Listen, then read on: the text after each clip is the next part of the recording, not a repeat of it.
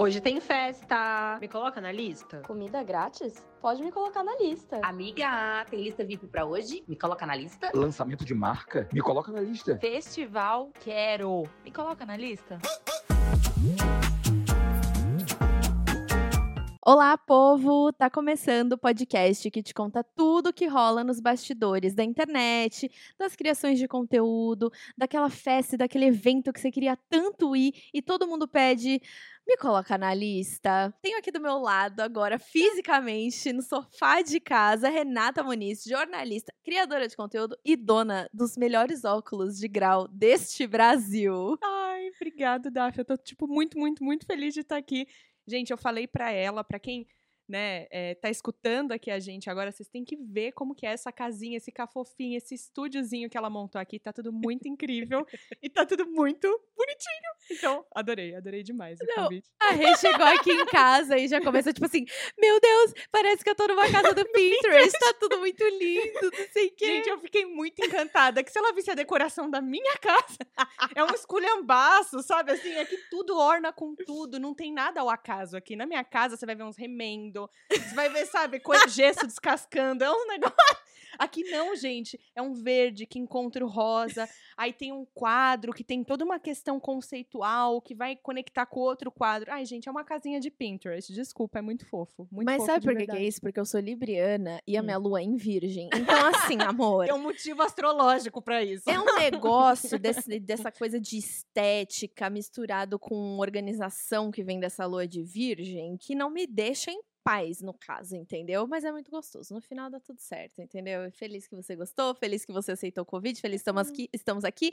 Primeiro podcast também, do episódio desse podcast que estamos gravando com vídeo. Então, você que está assistindo a gente, olá! Já segue a gente aí no Spotify para não perder nenhum episódio, tá bom? É, bom, Rê, nesse, nesse podcast, não me coloca na lista, antes da gente começar a nossa conversa é, realmente, eu sempre peço para os convidados, e eu também, a gente se descrever fisicamente para pessoas com deficiência visual, portadores de deficiência visual, possam nos conhecer um pouco mais. Então, conta pra gente, como que você é? Bom, prazer para quem está escutando a minha voz pela primeiríssima vez. Eu me chamo Renata. Eu sou uma mulher mid-size. Eu demorei muito para entender isso, essas classificações e onde eu me encaixava. Eu sei que eu nunca fui uma mulher magra, né? Também não. É, eu, eu nunca fui uma mulher magra, isso é fato. E, e para mim, eu sempre me considerei, né, uma pessoa gorda, tal, e foi com o tempo que eu fui entendendo melhor o que, que significava, né, cada uma dessas classificações.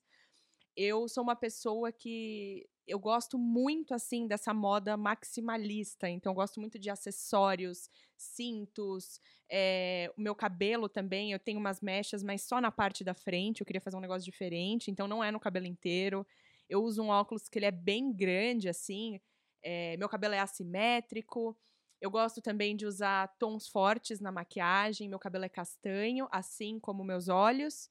E hoje eu tô vestindo vermelho e uma estampa preto e branco. E, claro, cintos, acessórios. Tem que estar tudo completo aqui. Perfeito, e você? perfeito. Como você tá? Descreve aí. Gente, eu tô, na verdade, é, eu sou. Eu tenho cabelo rosa, olhos pretos. Minha raiz é um marrom, assim, escuro, porque meu cabelo já tá crescendo, mas meu cabelo é rosa claro. É, eu tô vestindo. Na verdade, isso aqui é um pijama, tá? Só que eu uso ele como se fosse jura? roupa normal. É, como se fosse um Mas- conjuntinho. Ele é um pijama preto e aí ele tem várias carinhas, tipo, como se fosse emoji de feliz e triste e tal. Essas coisas que a galera gosta. Nossa, eu jurava que era até um conjunto mesmo. Eu não sabia que isso Não, era um amiga, pijama. é um pijama. É um pijama que, aliás, eu comprei. Porque, tipo assim, esse- essa, essa roupa tem uma história, tá? Tá. É, no primeiro date com meu namorado, beijo, amor. a gente, ó, vocês vão me ver muito e ouvir também eu indo ali na frente, porque eu tô. A gente tá gravando aqui em casa e eu tô mexendo no computador pra ver como é que tá a gravação. É, Mas, essa roupa tem uma história porque a nosso primeiro date foi no Lollapalooza. E eu queria uma roupa confortável. Eu falei, cara, não quero ir com nada me apertando, entendeu? Eu quero ir com confortável pra eu poder sentar, deitar no chão, descansar, Se pular, dançar. sujou, é exatamente. Se já sujou, depois lava, não tem problema. E aí, uma amiga minha, Vitória, ela tem esse, esse pijama, esse conjunto. Cara, quando eu vi, eu falei, amiga, de onde que é? Ela é da Renner. Na hora eu fui no site, Mentira. juro pra você. Na hora eu fui no site, comprei e eu falei, é este o lookinho look. do date, entendeu? e Então, o primeiro date de vocês foi lá. Foi no Lollapalooza. Gente, que incrível. Foi no Lollapalooza e nos conhecemos no Tinder.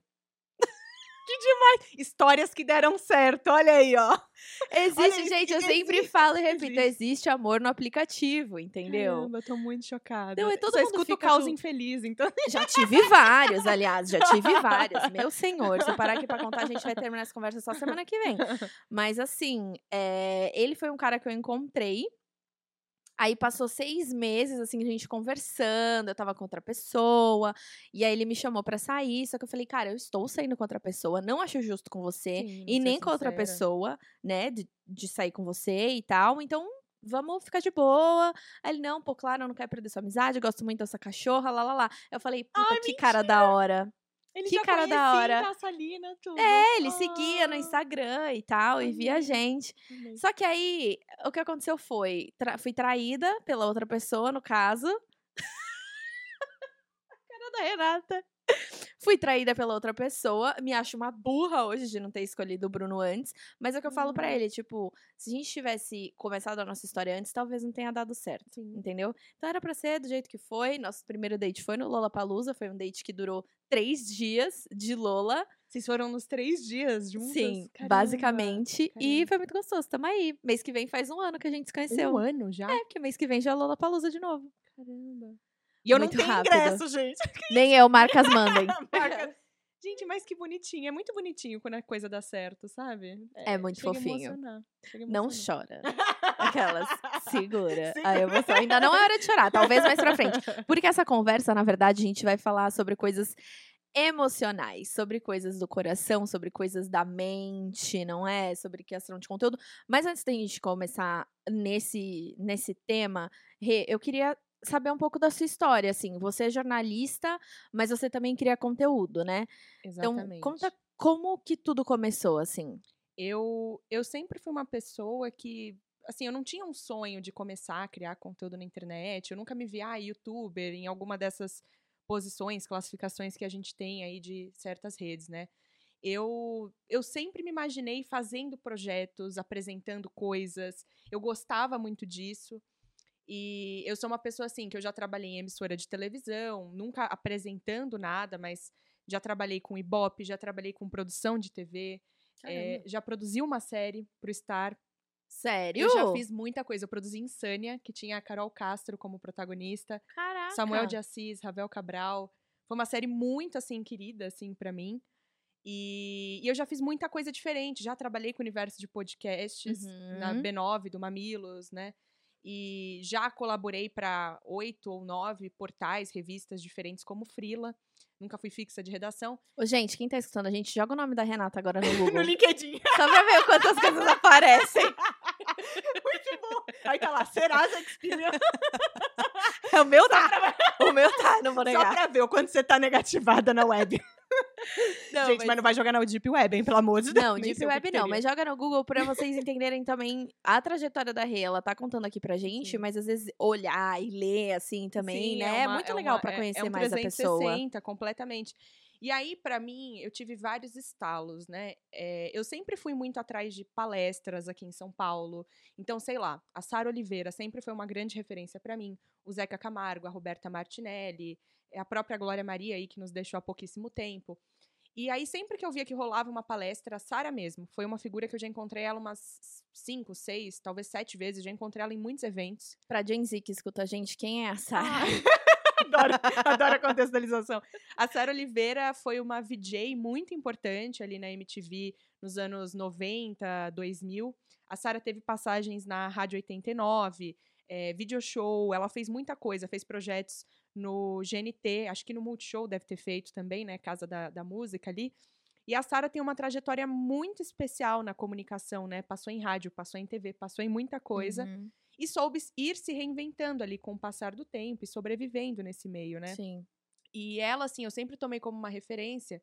E aí, todas as vezes que eu encontrava ela, eu sempre falava, eu falava, cara, eu te admiro muito, admiro muito seu trabalho. E eu ficava, o que, que você indica pra quem quer trabalhar com apresentação hoje? Porque eu ficava assim, não existe mais a MTV que foi antes, né? Porque a MTV foi a grande vitrine na vida da Sara, né? Foi o que fez ela a poder ir para vários lugares. E era o sonho de todo jovem comunicador, né? Que, Exatamente, tipo, se apresentava na VJ. sala da, da pra família, sabe? Exatamente. tipo, era o meu sonho. Meus amigos até hoje falam: Meu, você, eu lembro que você que- tinha o sonho de, de apresentar na MTV, colocar o pezinho nas três tabelas, top 10, top top, não sei o que, mil Fazer coisas. E quando a MTV sim. faleceu, eu falei: Fudeu!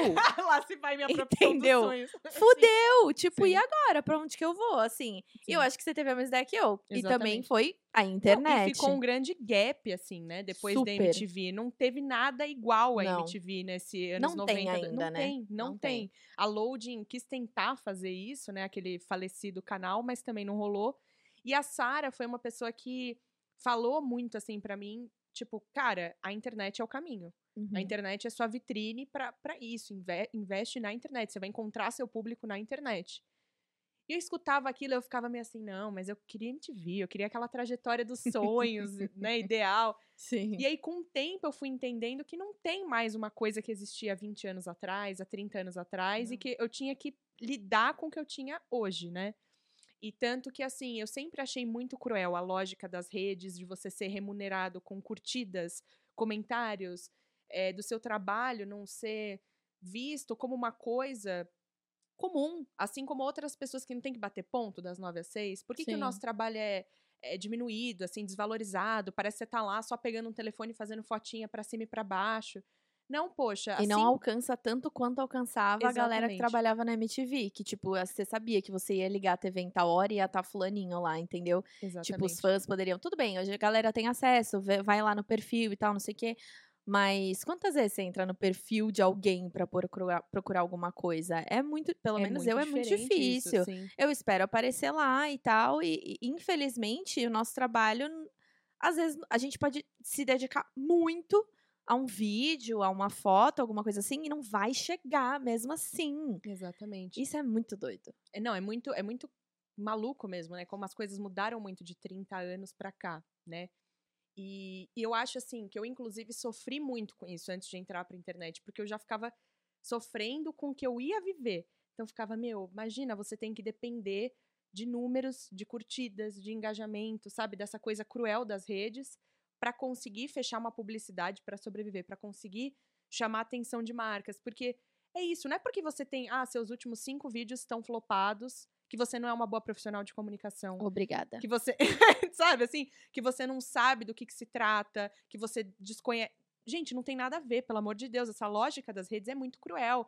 Tem horas que, sei lá, o Instagram, o TikTok, seja lá qual plataforma, simplesmente não entregou o teu vídeo. Uhum. E não é porque você não é boa, você não sabe daquele assunto, você não tem domínio. Pô, eu tenho diploma, a DAF também, sabe? Assim, a gente sabe do que a gente tá falando, do que a gente faz, o jeito que a gente comunica as coisas. Só que tem horas que não entrega. Não, e não tem o que E fazer. não tem o que fazer. Quer dizer, Exatamente. tem pagar, a Pagar. plataforma, só que a gente paga. gente já eu não trabalha de pago. graça. A já tra- Exatamente. eu não pago nem Exatamente. ferrando, nem Exatamente. ferrando. Porque essa é a grande lógica também das redes, né? A gente trabalhar ali de graça todo santo dia e ainda ser lido como, ah, mas criar conteúdo pra internet é trabalho, né? Porque, ah, você vai em evento, você ganha brinde, você não sei o quê. Sendo Tira que- foto com famoso, é convidado pra Exatamente. festas, né? só que ninguém sabe o que tem por trás. E é muito engraçado que às vezes tem amigos e amigas minhas que não trabalham com internet, mas por alguma eventualidade da profissão precisam fazer um vídeo. Cara, eles me mandam mensagem na hora assim: não sei como você consegue. Juro, hoje estava na sua pele e penei pra caramba, assim. Porque ninguém sabe o que tem por trás. É a pesquisa, sabe? É a busca de referência, é a maneira que você vai comunicar, como que você vai editar, que a gente estava conversando isso antes de começar a gravar. Sim. Então tem todo um negócio por trás que a galera que consome esse conteúdo que às vezes dura 20, 30 segundos, um minuto, não faz a mínima ideia, assim. E eu acho que também essa é a ideia do podcast, é mostrar o que rola por trás dessas criações, para o pessoal também começar a entender e quem quer começar a fazer eh, conteúdo para internet, eh, dar o caminho das pedras ou de alguma maneira a gente possa te ajudar, sabe? Exatamente. E eu acho que assim, eu vejo que tem gente, eu tenho colegas tal que tem essa ambição, né, de querer trabalhar com a internet, que esse é o fim, não é o meio para alguma coisa, né? Uhum. E assim como eu também vejo colegas que querem, querem usar a internet como uma vitrine, um trampolim para uma outra coisa, né? Querem. Eu acho que essa tem que ser o, esse tem que ser o objetivo para todo mundo. Ainda que você queira trabalhar só de internet, você tem que entender que um dia o Instagram vai acabar, Sim. o TikTok vai acabar, vai aparecer uma nova plataforma e a gente tem que saber sobreviver nessa grande maré de redes, né? Perfeito. Mas é, eu fui uma pessoa que, assim, eu não sonhava com isso. Eu entendi que a internet era uma ferramenta para atingir coisas que eu gostaria, né? E aí, com o tempo, eu fui gostando disso. E aí, isso foi muito louco, porque me surpreendeu muito. É claro que tem os lados, assim, difíceis, tem a parte de hate, tem muita coisa ruim que vem junto nesse caldeirão de internet. Mas aí eu entendi que a internet podia ser minha aliada. E, assim, tem esses pontos negativos que até hoje eu sofro muito com isso. Eu sei que tenho vários colegas que sofrem também. Mas tô aqui tentando entender o modus operandi da coisa, assim, sabe? Pra não sofrer tanto, assim, eu acho. E tá arrasando, sério, porque é de verdade. Eu e a Rê, a gente se conheceu num evento que a gente tava com a Aloy. Beijo, Aloy. É, e foi tipo, meu, você é a Daphne, você é a Renata, curto muito seu conteúdo, pô, que da hora, vamos começar a seguir, não sei o que lá. E a gente foi se encontrando durante os eventos. E o conteúdo da Renata é tipo assim, sabe, cultura, né? Você fala sobre cultura. A gente vai falar daqui, daqui a pouco sobre nicho, né? Como que você encontrou seu nicho? Porque isso é muito importante, né? Calma, vamos segurar. Mas é exatamente isso. Quem curte série, quem quer saber um pouco mais sobre como foi gravado tal coisa, ou roteiro, ou curiosidade, cara, essa é a pessoa que você tem que seguir, porque ela manja muito Fofa pra caramba. real. Não é só a casa dela. pessoa física também é fofa. Mas é verdade, Rê. E falando nisso, a gente se encontrou em evento e eu vejo você. A Rê, pra mim, assim, ela é a pessoa que mais vai em evento na vida e tá em tudo, em todos os lugares, a todos os momentos, onipresente. É. Achei que você ia até fazer uma referência do filme do Oscar, tudo em todo lugar ao mesmo tempo. é Tipo hoje isso. somente. Eu falei, menina, tá fazendo publicidade do filme no meio do podcast. De graça, aquela. Não, mas como que rolam esses convites pros eventos? Assim, eu sei, mas eu queria que você falasse é, como que rolam os convites pros eventos? É, às vezes tem três no mesmo dia, você nega. Como que, como que faz isso? Olha, é, é uma loucura essa coisa do evento. Diga-se de passagem, né? Porque eu acho que todo mundo olha de fora e tipo, ai, que incrível, que barato, não sei o quê. Mas, gente, tem alguns eventos que até chegar esse convite do evento é um parto. É. E assim, eh, quando eu digo isso, acho que as situações são piores quando é um festival de música gigantesco, é uma premiação que todo mundo quer ir. É, esses tipos de coisas, assim, são muito cobiçadas, são, é difícil, às vezes você vai levar vários não, você tem que ir atrás de várias marcas. E, e assim, é uma via de mão dupla. Tem alguns eventos que eu recebo naturalmente, especialmente os de cinema, de séries, né, de streaming. Uhum. Agora, quando começa a ir um pouco mais para essa coisa de festival de música, é um evento que eu sei que, ah, sei lá, uma festa de Halloween, alguma coisa assim, isso às vezes eu costumo sondar as pessoas, colegas, tipo, ah, você tá sabendo de alguma coisa desse negócio aqui? Porque eu entendo que uma mão leva a outra, assim como eu Super. também vou ter contatos de uma coisa, a pessoa vai ter de outra. E quando eu não tenho, eu realmente vou atrás em LinkedIn da vida. Ou Boa Instagram dica. mesmo, assim, sabe? Então, assim, ah, descobri que a marca tal vai patrocinar o festival de música tal. Beleza, vou lá no LinkedIn, vejo quem é o Relações Públicas ou o marketing da marca tal. Aí, se eu não acho de jeito nenhum, eu pergunto para amigos, se ninguém sabe, eu vou caçando, caçando até conseguir. Ou chego no último caso que eu desisto. Agora, esse negócio de dosar os eventos é muito complicado, porque quando é uma coisa que é muito do meu tipo de, de nicho, de conteúdo, de série, de cinema, eu sempre tento ao máximo ir, porque eu sei que as pessoas têm um interesse de saber, né? Então, ai, você foi convidado para o negócio de Stranger Things, de, da série tal. Então, eu sei que você ganha até uma credibilidade maior estando Uhum. nesses eventos que são do seu próprio universo. Porque às vezes a pessoa olha e fala, nossa, achei que a Rei ia tá lá e não tá. Exatamente. Tem tudo a ver com ela. Por que, Exatamente, que ela não foi? Não, e aí né? ela vê outra pessoa que ela segue, do mesmo tema que tá, e você não tá, e fica, mas por que que não foi? Será que É. não foi? cha-?" Aí a pessoa deve criar uma fanfic na cabeça dela, gigantesca, né? Do por que que ela não foi, o que que aconteceu. Sim. Mas eu acho que a gente tem que dosar muito. Nem, nem até os de cinema, de né, esse universo do audiovisual, nem todos eu vou. É, eu doso muito, até porque, gente, vamos lembrar, as pessoas às vezes não pensam nisso. Mas a gente tem um custo para se deslocar da nossa casa até o lugar. Eu não vou de qualquer jeito, eu não vou, ai, deixa eu botar aqui qualquer coisa, uma roupa de academia e vou. Não. né? Então você precisa pensar na roupa que você vai, tudo importa muito porque você sempre tá sendo observado nesses lugares. Exatamente, você tá vendo visto. Exatamente. Tá sabe sendo assim, vendo visto é ótimo, né? você tá sendo visto. Minha mãe disse, quem não é visto não é Ainda lembrado. Exatamente. Mãe da Daf tá certíssima. Então, acho que assim, a gente tem que dosar, entender qual a relevância desse evento pro meu público, é, para as pessoas que vão estar lá. E aí acontece, amanhã mesmo, a gente tá gravando esse podcast numa segunda, numa terça tem acho que dois, três eventos de cinema, séries no mesmo Caraca. dia. E aí, assim, a prioridade é quem chamou primeiro Sim. e quem eu confirmei primeiro. E aí vai ser isso, assim, mas às vezes acontece, né? É, mas aí eu acho que vai muito da gente dosar, você entender que esses eventos são uma chance de você conhecer pessoas, fazer contatos, se apresentar para esse meio. Então, os eventos têm a sua importância, mas eu também acho que muitas vezes na semana é complicado porque às vezes tira a sua atenção de outras coisas, sabe? Uhum. Vai te drenar. Porque não é. co- Tudo bem, quem olha de fora pensa, ah, é comida, né, de graça, é drinks, é não sei o quê. Mas, poxa, às vezes você tem entregas meio complicadas naquela semana. Né? Você tem gravações de um podcast, você vai fazer uma coisa XY. E aí você parar todos os dias daquela semana para ir em evento vai te atrasar muito em outras Uhum. coisas. Então, eu acho importante colocar mesmo na balança, sabe? E sacrificar quando for necessário. Exatamente. Hoje, por exemplo, eu tinha um evento da Samsung mais cedo. Mas eu sabia que eu não. Tipo assim, se eu fosse, eu ia ter que acordar muito cedo pra eu conseguir ir, conseguir entregar ali um conteúdo, voltar, editar, postar, almoçar, arrumar a sala, arrumar todos os aparatos, testar microfone, não sei o quê. Não ia dar tempo, entendeu? Então eu decidi, é isso, você tem que sacrificar, você tem que entender quando que você consegue ir e tal. É uma- é uma organização, né, gente? Tudo na vida Exatamente. precisa do básico da organização pra você conseguir viver e conseguir levar a sua vida. É, e como você cria conteúdo de, de cultura, como que você encontrou esse nicho, Rê?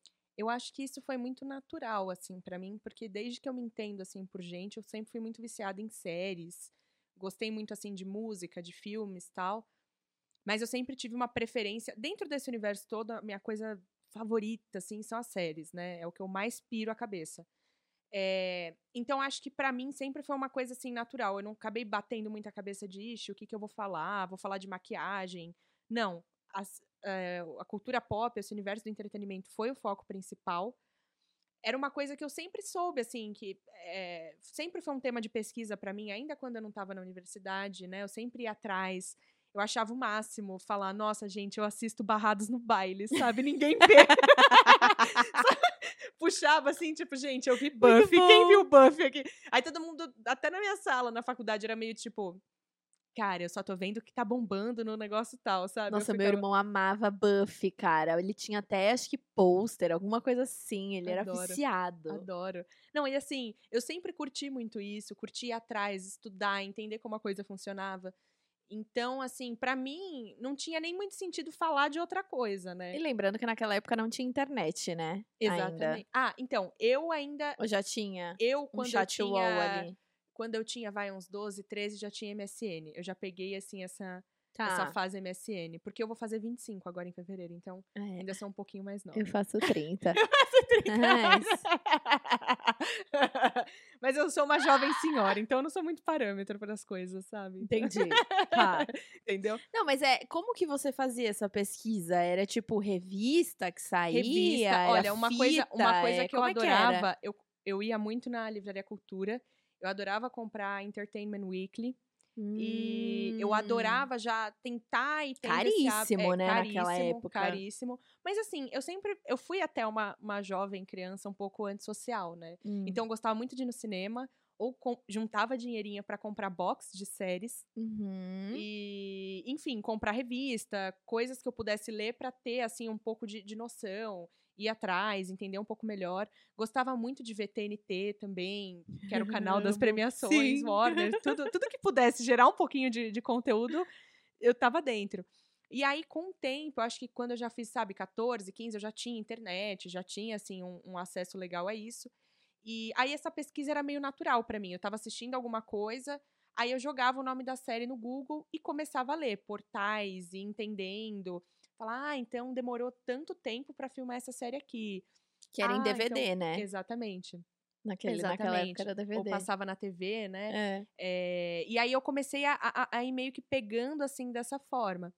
E, e aí eu acho que uma coisa interessante que eu aprendi com o tempo, isso foi recente assim na internet, é que nós aqui, enquanto criadores, é claro que cada um tem um tema ali que vai focar mais, que né, o nicho e tal.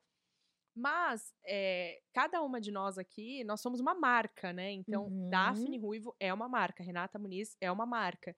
E aí, quando eu fui sacando isso, eu fui entendendo que eu não podia falar só de filmes e séries. Hum. Isso foi muito difícil na minha cabeça, porque as minhas referências eram muito assim, ah, apresentador, repórter de TV, aquela coisa mais assim, engessada, que Uhum. tem que passar credibilidade a todo custo e tem que se restringir esses assuntos. Mas eu fui entendendo que com a internet a gente precisa quebrar essa barreira também. Sim. Porque as pessoas querem saber o que, que você come, o que marca que você compra pra se vestir, o que que, né, enfim, onde você passa seu, seu domingo à tarde e tal. Então, eu fui entendendo também que a gente precisa ampliar um pouco isso quando a gente fala em internet, né? Não dá pra se restringir só ao tema da sua especialidade, mas é claro, você não vai começar do nada. Sou especialista em, em filmes, séries, agora todo santo dia vai ter lá um negócio de receita, assim. Não é bem por aí que funciona, né? Até porque eu nem cozinho. Mas, assim, é, eu acho que a gente tem que dosar, mas eu acho que é isso, assim. Você tem que ter a sua linha principal e essas coisas secundárias, terciárias, assim, que você vai mostrando ali no dia a dia, né? E eu acho que isso é um processo pra muita gente. Pra muita gente não é uma linha muito fácil, sabe? É, tem gente que Super. vai testando, errando, fala, ah, isso daqui eu não me sinto confortável. Deixa eu ir por esse lado. Ou às vezes a pessoa até sabe do que ela quer falar, mas não sabe como ela vai falar. E aí também eu digo, é é tentativa e erro, gente. Na internet eu acho que Exatamente. a única coisa errada é você ferir a ética, fazer discurso de ódio. Isso é errado, mas assim, de formato, como, frequência, de que jeito. Eu acho que isso, assim, é só dando a cara a tapa mesmo pra saber. Não tem outra fórmula, né? É, tem que tentar. Eu participei do podcast da, da Ariana Menck esses dias. Não sei quando vai sair e tal. inclusive. Ai, gente, nossa, eu chorei. Eu chorei na mesa do podcast. A vergonha. Sério. Eu, achei, eu acharia fofinho. Ainda bem que eu fui com o rímel à prova d'água. Sério mesmo. Mas ela, a gente tava falando sobre isso, que a internet é realmente tentativa e erro. Se você não tentar, você vai ficar estagnado e você- aquele sonho de você criar conteúdo vai sempre ficar na sua cabeça, entendeu? Meu, tem que testar, tem que, vai lá. É tipo, meu, é que a gente fica muito com esse. Eu, por exemplo, no começo, eu ficava muito com o negócio na cabeça, tipo, meu Deus, e se não gostarem? Vão pegar o meu conteúdo e mostrar assim pra todos os familiares, todos os amigos.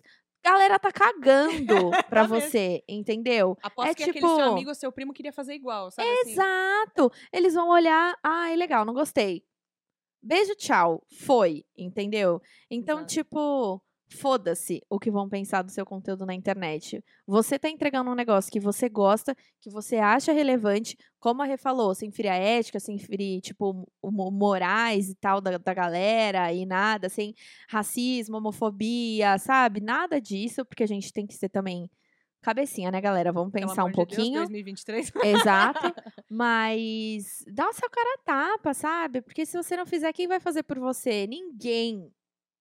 Ninguém. Exatamente. Entendeu? Não, e eu digo mais, eu acho que essa galera que sempre vai colocar o dedo ali na tua cara e falar, nossa, mas olha isso que você tá fazendo.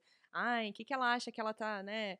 São as pessoas que mais estão, sei lá, infelizes no próprio trabalho, que estão se questionando se o que elas estão fazendo da vida tá certo. São essas que têm mais essa coisa de enfiar o dedo na cara, são as que mais gostariam de estar na tua, na tua posição. Eu tenho certeza disso, sabe? Porque eu vi isso de perto. Adoro. Um beijo pra você. Ai, queria saber dessa fofoca. Você pode contar? Eu fiquei curiosa. Quem é? O que aconteceu? Quero, Tá quero, bom. quero, quero, quero, quero, quero. Quero, quero, quero, quero, quero, quero, é ótimo. Bom, é, teve um certo momento aí da minha vida, vamos dizer, o momento universitário, né? Vamos deixar aqui bem clarinho que momento que foi. o pessoal já vai saber se identificar. Mas assim, tinha uma pessoa que estudava comigo que era muito ali do TikTok, que dançava, que não sei o que, que tinha o rolê dela. E aí tinha muita gente ali da turma que julgava e que ficava, não, mas olha, quem ela acha que é pra ficar fazendo dancinha, olha que coisa ridícula, olha não sei o quê. Sempre tem Sim. alguém. Exata. Esse SMR aí, gata? Que que é? Sempre tem um filhinho da puta gosta, né? Do nada, um ASMR, eu amei. Porra, é que me Não, irrita. me irrita caramba Essa galera me irrita muito, Me irrita- velho. Me irrita Você não demais. gostou? Passa, amor. Não, assistir. consome o conteúdo, Exatamente, entendeu? Exatamente. Só tchau. Mas aí, sabe o que que é a cereja do bolo? Que é assim, todo mundo saiu da faculdade, passou-se um tempo, e uma das pessoas que mais criticava essa menina que fazia as danças foi uma das que entrou, assim, em rede social pouco tempo depois e começou a investir em produção de conteúdo pra internet. Mas era a primeira tipo, meter o dedo na cara dos outros e falar, ah, isso daqui não tá legal, isso aqui não sei o quê, isso aqui não sei o que lá. E aí eu fico assim, você vê, assim, é isso que eu tô falando aqui. Normalmente essas pessoas que mais querem colocar o dedo e falar, nossa, porque olha o jeito que ela faz os vídeos, a câmera poderia estar melhor, né? Porque assim tá péssimo, porque assim não sei o quê. Não, porque olha isso daqui, gente, ela não tem vergonha na cara de gravar um vídeo assim, de, de sabe, tá assim, tá sem maquiagem, ai, tá sem edição, tá sem não sei o quê. Cara, tem gente que assiste, tem gente que quer ver.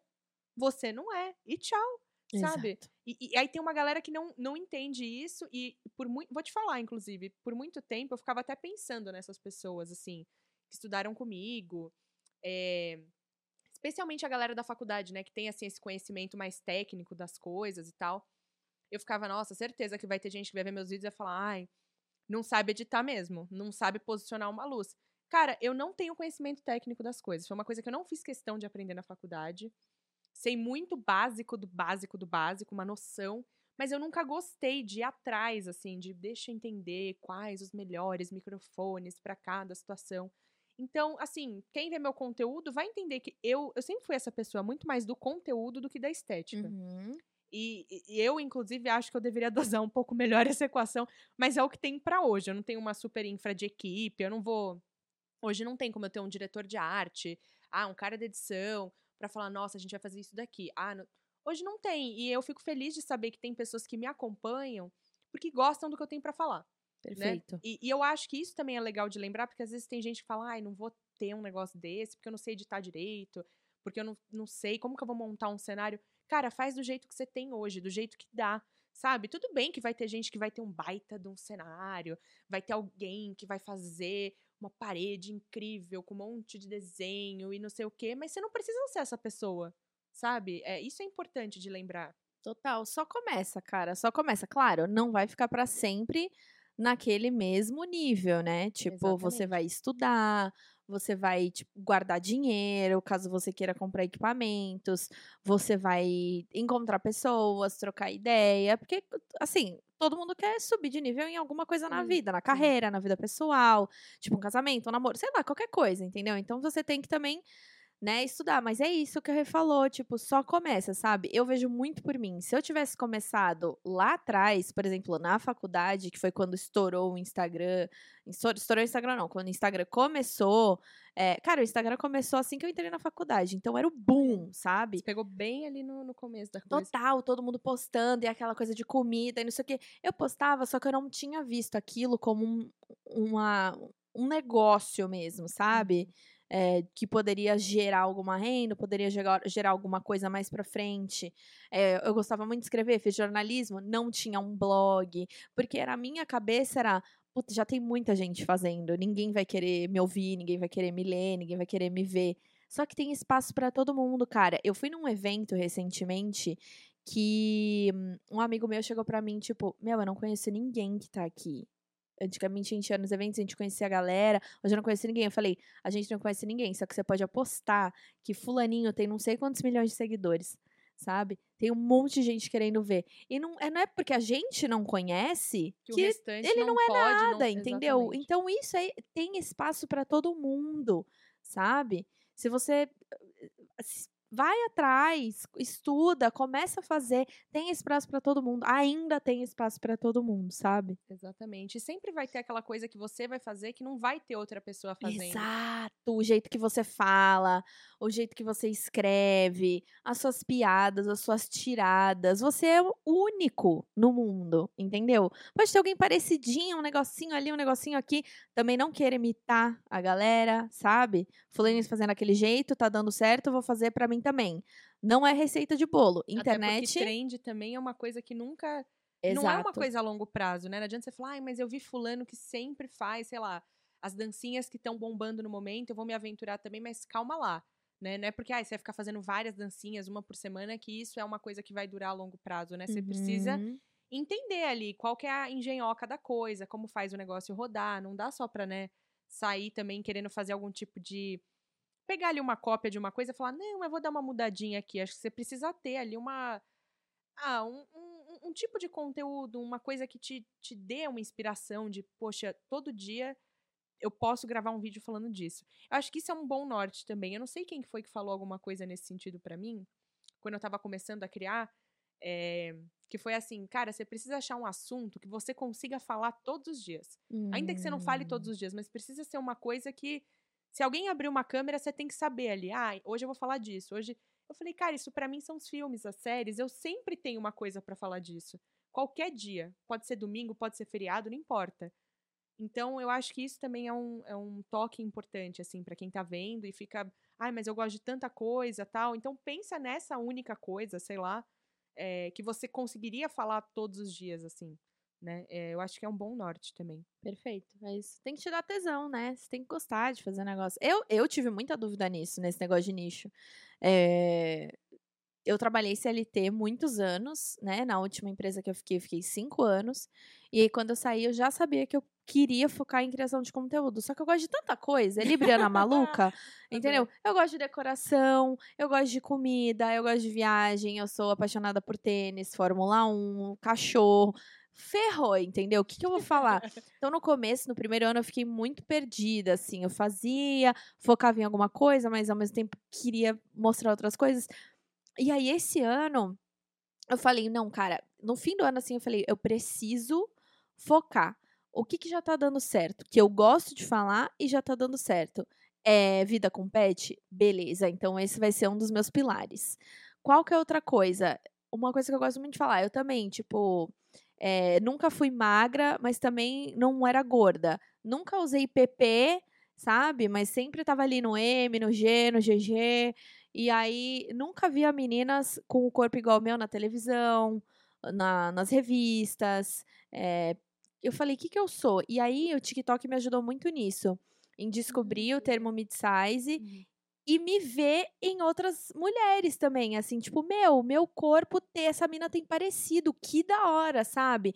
Como que essa roupa cai nela pra eu ver como é que vai cair em mim também? Porque geralmente a gente vê as fotos e é uma mina esquelética, que Exatamente. você acha lindo o topinho, só que você vai colocar em você, você tem um, tem um puta peito e vai ficar horroroso, entendeu? Não Exatamente. vai cair bem.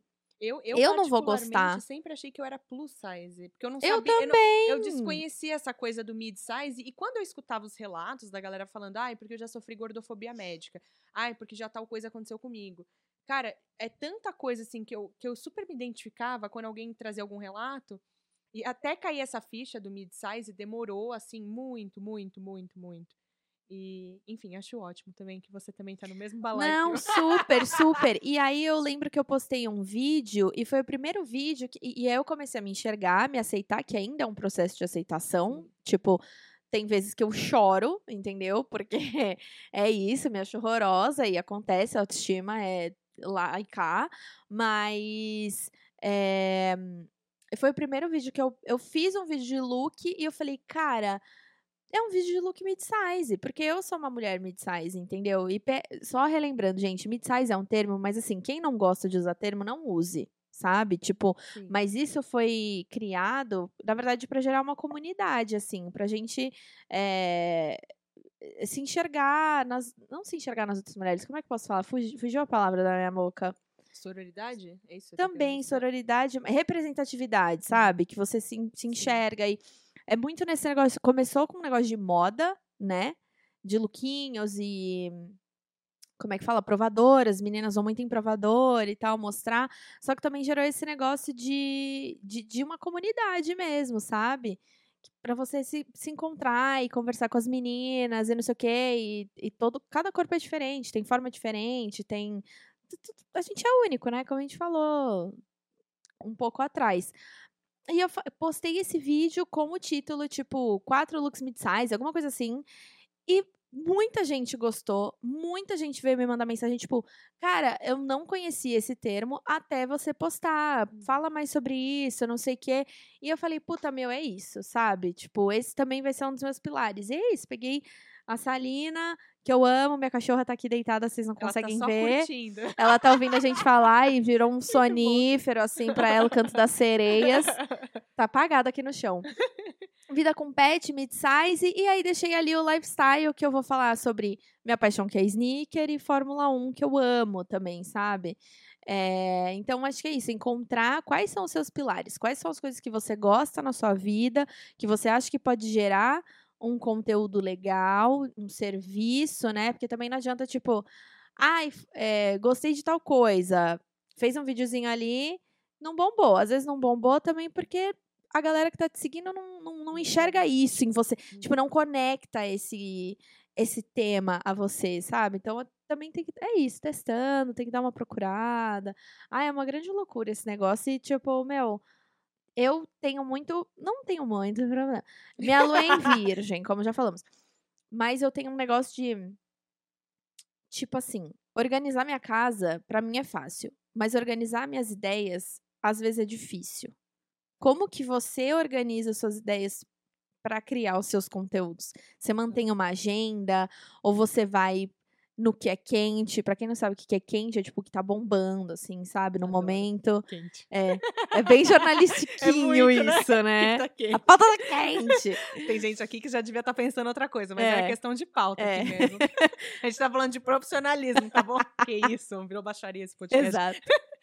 Mas Como pra que rola? Olha, eu eu uso Excel, uso muito caderno. Excel, meu Excel é básico, tá? Não venham com fórmulas, essas coisas todas pra Odeio. cima de mim. Não Odeio. venham, não venham.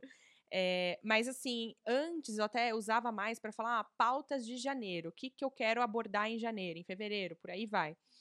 E aí hoje, pra mim, eu inclusive tô com uma dificuldade atual que é conseguir manter é, uma, uma frequência certa na semana. Eu sei que no mínimo eu vou colocar de dois a três vídeos, mas assim, às vezes flutua, às vezes é bem no limite, às vezes é um pouco a mais. Isso pra mim tá difícil hoje, é, porque eu ainda tenho muita coisa pra olhar dentro do meu próprio trabalho, né? Uhum. E, e aí, isso também, assim, é, um- é uma coisa, né, pra se pensar, porque quando você tá criando conteúdo, não é só a parte de criar conteúdo, é em evento. Em evento, você tem esse trabalho meio de profissional de relações públicas, porque você tem que conversar com pessoas, você tem que saber como se portar, como que você vai se apresentar, o que, que você vai fazer exatamente naquele evento, os contatos que você vai fazer. Exato. É, você tem, por exemplo, quando você cria conteúdo para internet, você é um empreendedor. Você é MEI ou ME, sei lá o que, que você vai ser, né? Mas assim, você tem uma empresa, gente. Você vai emitir nota para uma distribuidora de cinema, para alguma marca de roupa tal, porque você prestou uma publicidade. Você precisa cuidar dessa parte burocrática.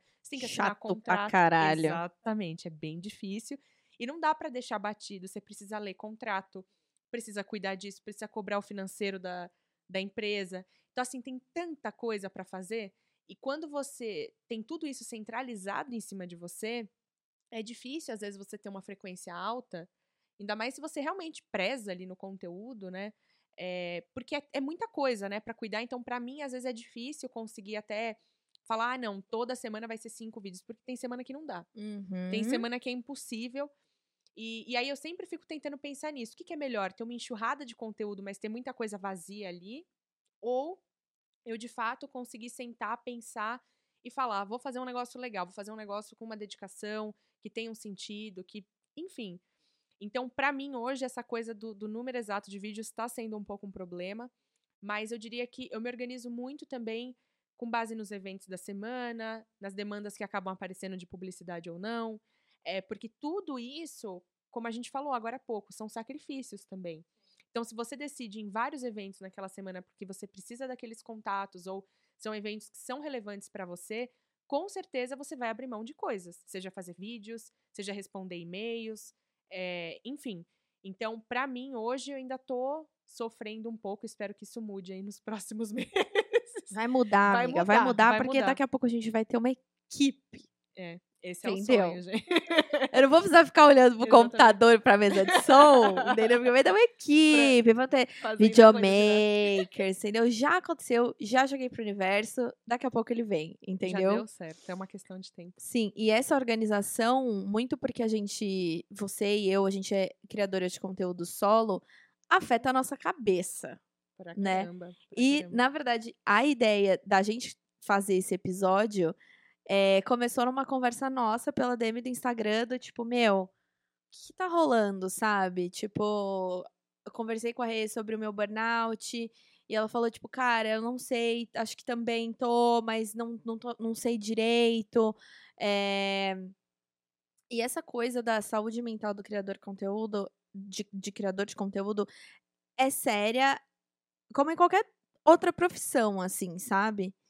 E é, um, é uma pauta que ela rola, na verdade, em todos os episódios desse podcast, basicamente, até agora. E é muito doido, porque eu converso com muitos amigos e muitos estão passando pela mesma coisa, ou já passaram por isso, assim, sabe? E eu vejo quão importante é a gente conversar com os nossos amigos sobre isso. É, tanto que quando a gente conversou, você falou, puta, Daf, que brigada, sabe? Tipo, acho que teve esse negócio do não tô sozinha. Eu acho até que se bobear, eu chorei na minha casa na hora que. Ai, É sério. Eu juro pra você, na hora que você tava. Ela mandou vários áudios, aí ela tava falando É. justamente do, do episódio dela do burnout, como tava agora, e, e esse período de transição e tal. E, e uma coisa que eu fiquei pensando muito até quando você falou, ai, vamos gravar, vamos falar disso. Eu acho que, assim, o que a gente acaba esquecendo muito quando a gente é empreendedor, é autônomo tal, é que a gente não tá, assim, 100% sozinho. Por mais que a Uhum. gente acabe pensando que a gente esteja. Porque, assim, eu tenho certeza que se eu dividir aqui vários causos com você, várias coisas que eu já vivi, você vai virar e vai falar: Meu, passei por isso também na semana passada. Sim. Sabe? Isso aconteceu comigo. São dores e são anseios, assim, que são muito comuns e tem muita gente passando por isso. E é claro que no dia a dia a gente, a gente se esquece ou a gente às vezes não divide porque você tá tão imerso nessa loucura de ter que cuidar de tantas coisas ao mesmo tempo. E aí a gente não consegue parar, a gente sente culpa de parar. E a gente fica, não, mas eu sou micro influenciador, ou seja, né, você não é uma pessoa que tem milhares, bilhares de Uhum. seguidores e tal. Aí a gente fica nessa coisa de, não, preciso crescer, preciso fazer mais, não tô fazendo o suficiente. Aí parece que parar, que descansar é um peso. Né? Você tá Sim. segurando uma cruz, assim, meu Deus, eu tô no fim de semana, eu tô descansando. É terrível, é terrível isso. E eu acho que quando a gente lembra uns dos outros e fala, cara, você tá passando por isso? Ou você já viveu isso? Como que você saiu disso? Como que você lida com isso? É, é emocionante, sabe? Quando a Daf falou pra mim do burnout, de como ela lida com descanso, como ela tava tentando descansar mais em finais de semana. Uhum. Eu falei pra ela como foi difícil pra mim nesse período agora de recesso, né, Natal, Ano Novo, tal, porque eu via colegas desse mesmo nicho que eu, desse mesmo linha de conteúdo, que assim, estavam fritando a cabeça todo santo dia. Era Natal, a pessoa tava lá gravando vídeo em tempo real fazia live, não sei o quê. Eu ficava, cara, pera, tô me sentindo culpada de estar comendo ceia no Natal com a minha avó. Sabe? Eu tava nesse ponto, porque eu falava, cara, se tem gente abrindo live e faz isso, e tá fazendo stories ali em tempo real pra falar de uma série natalina, não sei o quê. E eu meio que dei uma sumida nesse período do recesso, mas eu tava cansada, eu não tava aguentando mais. O ano tinha sido bom, mas assim, eu tava cansada, né? E comecei a sentir uma culpa gigantesca, gigantesca nesse final de ano, porque ao mesmo tempo que eu queria curtir minha avó, minhas tias ali, minha família, eu ficava, será que eu posso? Será que tá tudo bem? Porque tem gente que não parou, que tá aqui, que tá online, tá sempre postando, tá sempre comentando a notícia do momento, que tá bombando, não sei o quê. E, e eu acho que isso é complicado da internet também, essa coisa da grama do vizinho sempre tá mais verde que a sua, né? Então você sempre vai estar tá vendo alguém que tá online a todo tempo, que, nossa, vai em tudo, comenta de tudo, sempre tá a par. Mas será que, qual que será que é o outro lado da vida dessa pessoa que a gente não tá vendo? Sabe? Porque não é possível, não tem como dar conta de tanta coisa. Sim, exatamente. É, eu, eu- tudo bom?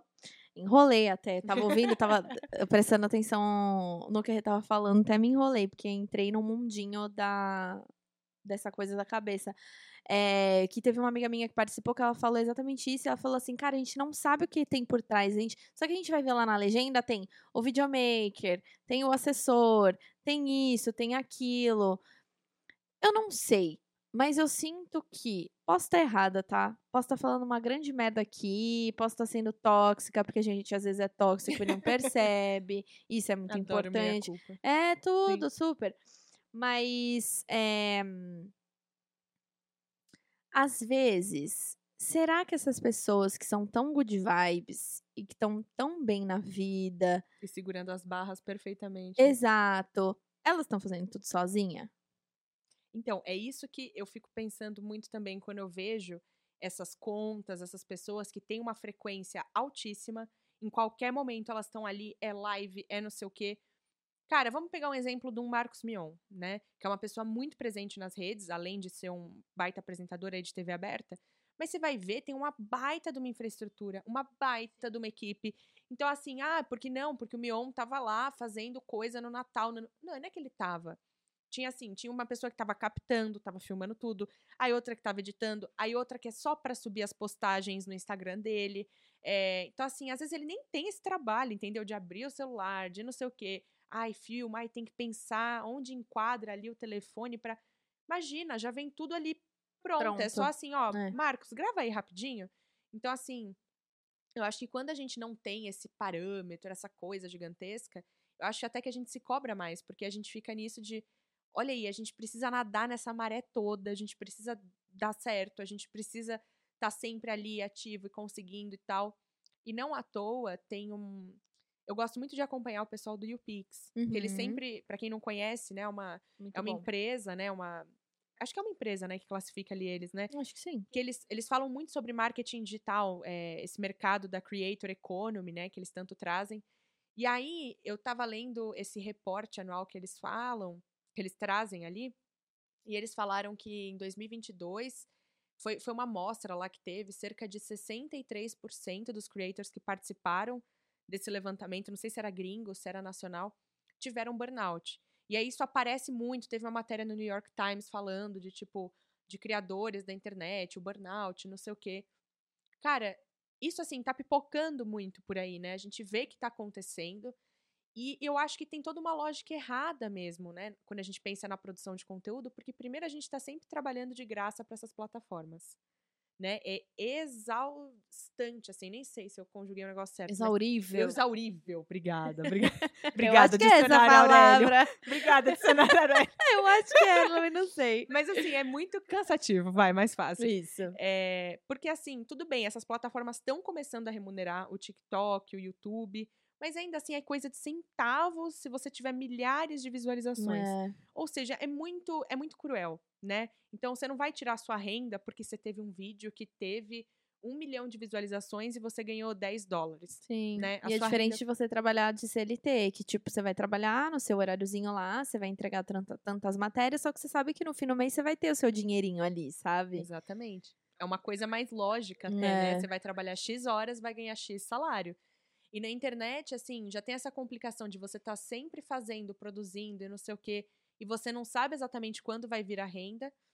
E, e aí tem essa pressão gigante, né? De que você tem que estar sempre fazendo, você tem que estar sempre acompanhando todas as notícias, tudo que está acontecendo, porque você tem que repercutir tudo.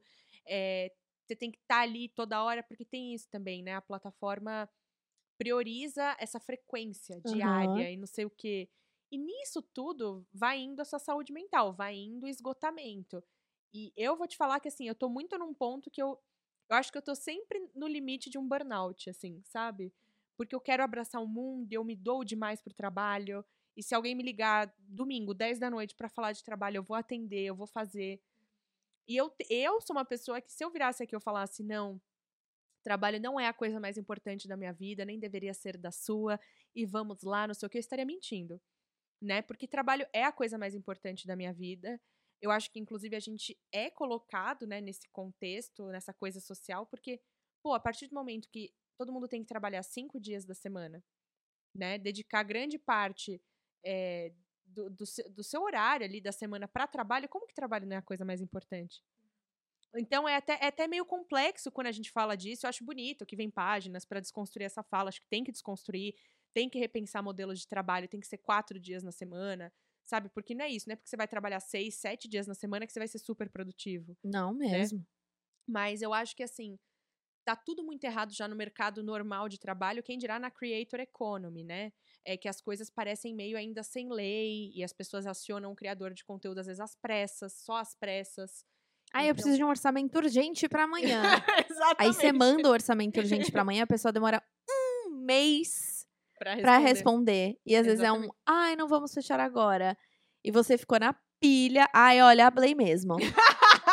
Mas é bem, mas é bem isso mesmo. E porra, por que, que você não dá nem a cortesia de virar e falar não vou seguir? Ou tem como mexer nesse valor? Tem como fazer isso? Não, a pessoa some. Mas era urgente.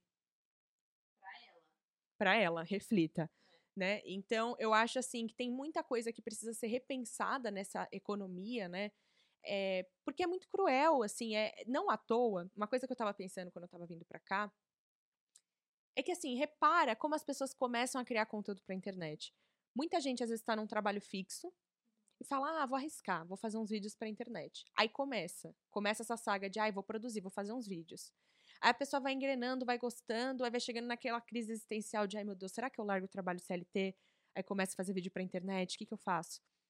Aí beleza, a pessoa vai lá, consegue criar coragem de largar o trabalho CLT. Aí tá criando os vídeos pra internet e possivelmente vai começar a fazer frilas, porque não vai dar conta de pagar as contas só fazendo vídeo pra internet. Só que olha o tanto que a pessoa vai se sobrecarregando, porque você tá num trabalho fixo, aí você tem essa coisa aí paralela na tua vida, e se você quiser, de fato, crescer nisso, você vai ter que ter frequência, você vai ter que fazer bons vídeos. Então você já começa meio sobrecarregado. Aí você sai disso, você vai ter que fazer vários trabalhos, além da criação de conteúdo pra internet, pra pagar as contas. E nisso tudo, você vem nessa crescente do cansaço, que eu acho que não à toa tem mesmo esses índices, sabe? Das pessoas tendo burnout. Porque pensa, o quanto você não vai se desgastando até que de fato você consiga caminhar com as duas pernas e falar: não, meus vídeos pra internet, meu conteúdo pra internet dá dinheiro, é lucrativo. Só que aí também, quando você chega nesse ponto, você, você é um microempreendedor, né? Você é autônomo. Aí você vai estar olhando pra todas as partes do seu trabalho. Também, você vai ter mais um motivo pra ficar cansado, né? Porque você tem que cuidar da parte burocrática, de contador, de produção de moda, né? Se for o caso, se você for uma pessoa que tem muito essa questão da vestimenta tal, é, é o transporte para você se locomover, todos os custos que você tem com a sua empresa, é procurar marca, é fechar negócios, é criar os conteúdos, é alimentar essa comunidade de pessoas que te acompanham. Então, assim, eu acho que em todas essas etapas, até que você chegue num ponto Marcos Mion, digamos assim, que você Uhum. tem uma super infraestrutura e não sei o quê, cara, eu acho que é quase que impossível a gente não falar de burnout junto. Tá Sim. intrínseco, sabe? É, juro, assim, pra mim eu não consigo nem ver, assim, o. Não ver o burnout nessa equação, sabe? Porque é isso, tá caminhando lado a lado pra mim. Todas essas etapas até você chegar numa coisa ali mais consolidada e que caminhe mais ali por conta, sabe? Completamente. É meio que, tipo. É muito difícil, porque eu não tive pra onde fugir, entendeu? Hoje eu olho pra trás e eu vejo que é, não tinha, talvez, o que eu fizesse diferente que eu fugisse do burnout, sabe? Que eu fugisse da depressão. Não tinha, porque também foi uma escolha minha, sabe? Essa coisa de.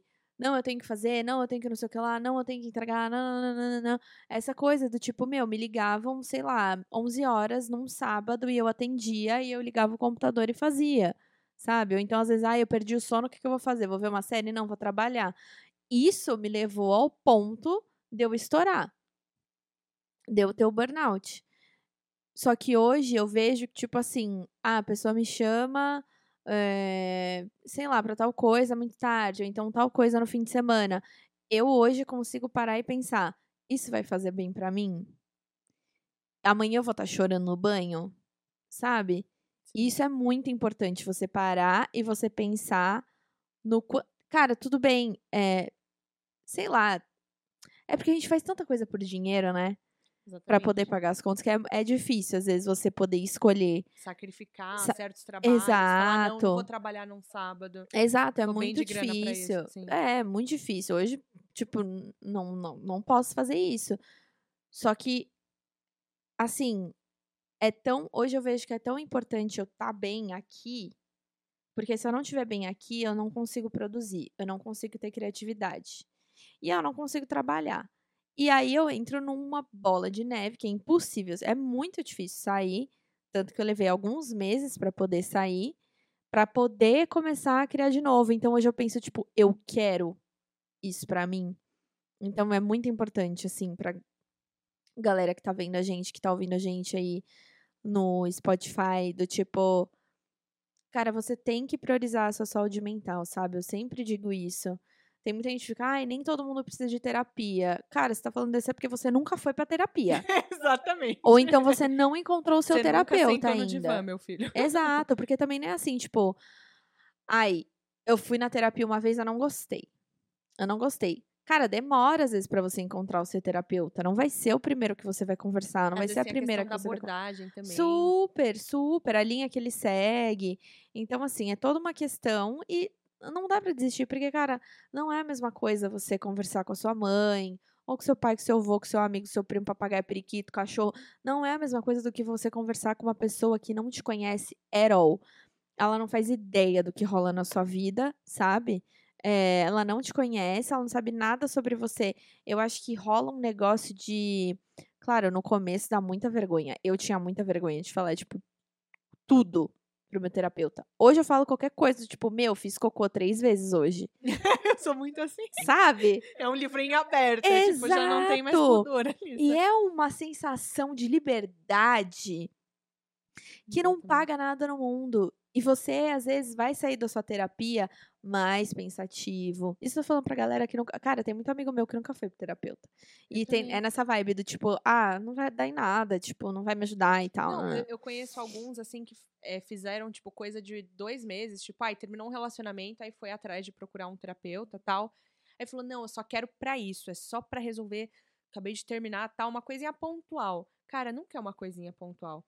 Não, não tem isso, sabe? Você tem que olhar vários aspectos da sua vida, seu histórico, coisas que você já fez. Tudo tem um porquê, né? Tipo, ai, terminei aqui, foi. Vivi um relacionamento tóxico, a pessoa bebia, batia em mim, sei lá o quê. Cara, você não vai resolver isso com dois meses de terapia e. Não, né? Você precisa sentar, você fazer um tratamento de anos, às vezes envolve medicamento. É uma coisa super complicada, mas que a gente precisa mesmo, né? E como a Daf estava falando, né, dessa questão do, do burnout, da gente se enfiando em demandas e tal. Eu sei que é foda, e hoje eu também me pego muito nisso. Tem horas que eu não posso recusar certas oportunidades, porque, é, como eu já não vim herdeira nessa vida, né? já- Ai, a gente já eu. sofre. a gente já sofre que não veio herdeira. É, e aí fica difícil mesmo recusar algumas coisas, mas é importante dosar. E é claro que no começo, às vezes você não consegue negociar muitos valores também, você vai indo do jeito que dá, você quer o portfólio, você quer falar, ai, trabalhei com a marca tal, mas vai chegando num ponto que assim, é muito melhor você cobrar um pouco mais, mas fazer menos ações publicitárias tal, do que fazer um monte de publicidade por 50 reais cada uma. Sim. Porque se você for parar para pensar em todo o trabalho que você vai ter, conversar com uma marca, mandar um roteiro, aprovar esse roteiro, volta, você grava. Cara, é desgastante, né? E, e é isso, assim, é, é difícil, porque aí tem horas que vão te acionar. Domingo, nove da noite, você tá precisando muito daquele dinheiro, você vai, você faz. Mas essa conta vem, sabe? Eu Uhum. acho também que não vem só na, na falta da criatividade e tal, mas às vezes a gente vai entrando essa bola de neve, né, que a Daf tava falando. Eu me pego muito nisso, assim, direto, direto, assim. Não é uma coisa pra mim que parou tal. É, de muitas vezes nem ter vontade de ter momentos de lazer. Sim. Entendeu? De querer só. Tem horas assim que eu, eu me esgoto tanto com o trabalho que sábado, domingo, pra mim, eu só quero dormir. Sim. Eu não tenho forças de sair da cama, de fazer porcaria nenhuma.